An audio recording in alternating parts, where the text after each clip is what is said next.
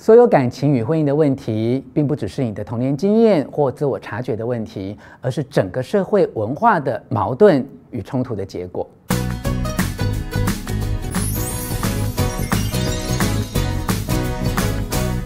我是吴若权，你知道吗？所有感情的问题都不是你的错。你也别再责怪原生家庭父母没有为你示范幸福的样板，或埋怨自己悟性不高，总是看错人，或自己运气不好，从来没有遇到过对的人。其实失恋晚婚不婚根本就不是你的错，你再怎么努力也无法避免在爱情中受伤。你唯一能努力的是真正区分出哪些因素操之在己，哪些因素是社会制度下的集体共业。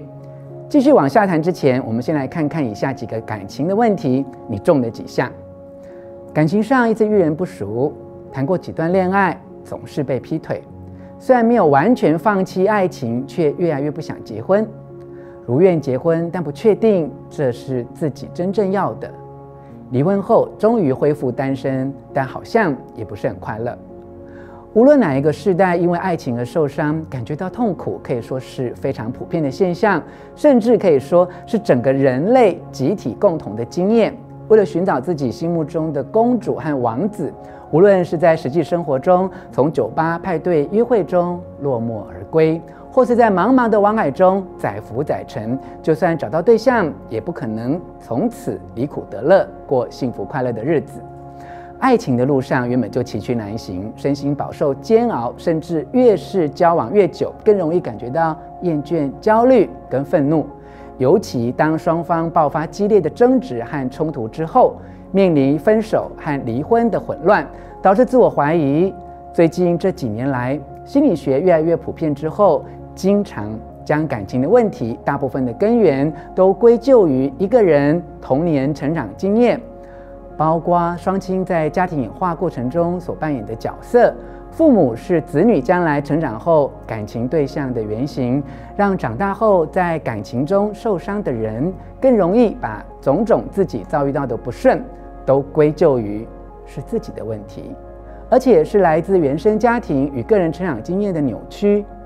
于是，透过与父母和解，达到自我救赎的论述，更是大行其道。就像是弗洛伊德所提出的强迫性重复，他说，童年时期如果遭遇到重大的失落或痛苦的经验，将来长大成人之后，这样的经验还是会在生命中一再的重演，仿佛我们生命的意义就是在于战胜跟克服这些问题。于是，爱情的痛苦就像一个强大的引擎，创造了许多精神分析师、心理学家以及各种治疗师，认为多数情感的挫折。当事人都可以透过自我的觉察找到解决方案，同时也刺激出版、电视、无数媒体产业结成一个庞大关系链的市场结构。不但看起来商机无限，确实也让很多被爱情所伤的男女感觉到自己确实有被疗愈。问题是下一次呢？当爱再来，你真的能够从此无敌？为什么《爱让人受伤》这一本书试图带领读者脱离心理学与心理咨商的领域，从社会学的角度来看感情和婚姻的发展，探讨现代亲密关系到底出了什么问题？这个主题为世间所有渴望爱情与婚姻，并且在感情中屡屡受伤的男男女女找到了全新的解答。正如同造成贫穷是制度性经济剥削的结果。而不是个人不够努力，爱情和婚姻的不幸是整体社会发展的扭曲，根本不是你的错。从社会学架构来看，感情与婚姻随着时代的变化，每一对男女或男男女女，因为身处在不同的时代的社会制度中，面对爱情的挑战都有不同的意义。接下来归纳五个对感情与婚姻产生剧烈质变的因素，看看微小的我们如何在社会演变的惊涛骇浪中为爱情拼搏。一、社经地位的阻挠，像罗密欧与朱丽叶、梁山伯与祝英台，东西方不同文化背景的爱情故事，却都因为相爱的两个人为了打破门当户对的封建力量，而让悲怆的爱情成为可歌可泣的故事。然而，看故事的我们以及故事中的他们，都误会了爱情。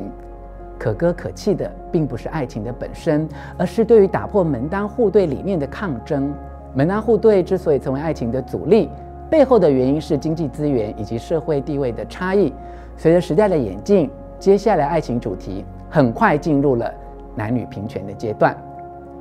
二、女性主义的兴起，所有感情的矛盾抗争，在女性主义的推波助澜之下，有了革命性的改变。当女人渴望透过感情走入婚姻，要求的不再是经济上面一张稳当的长期饭票，而是一个懂得她的心、愿意跟她沟通的男人。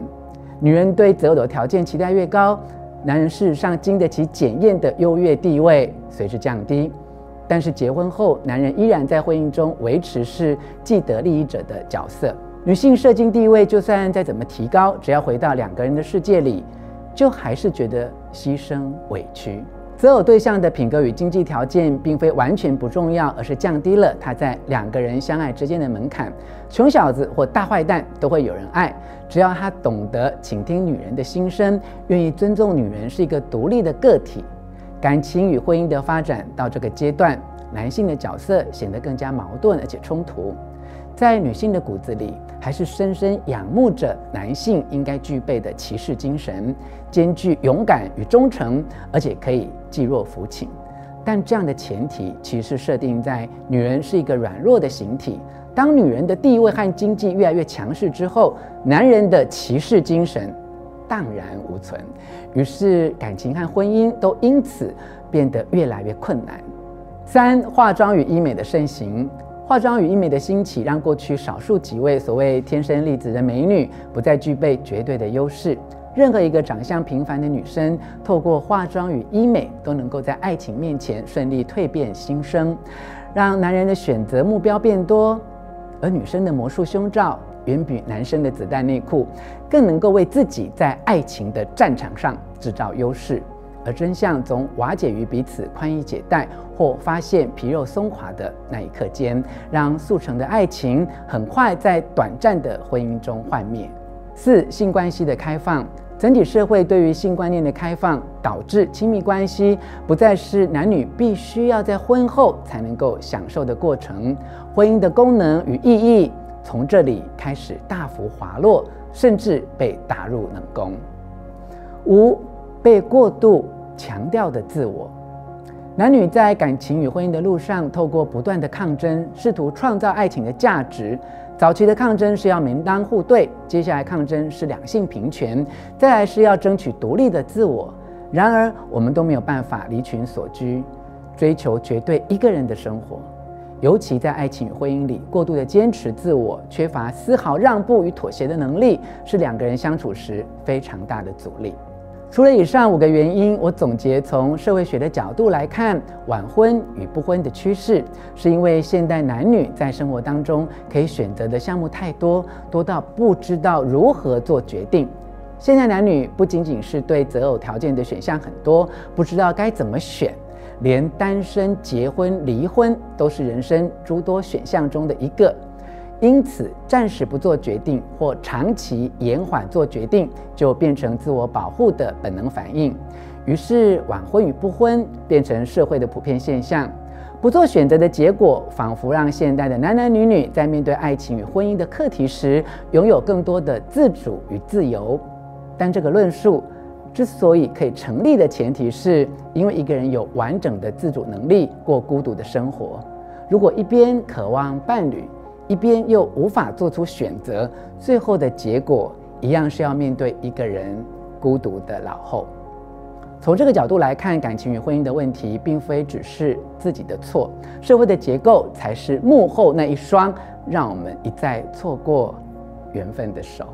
如果你曾经在爱情中感到迷惘、煎熬，不断地问自己为什么爱让人受伤，或许你可以从心理学或透过心理咨商找到自我疗愈的可能。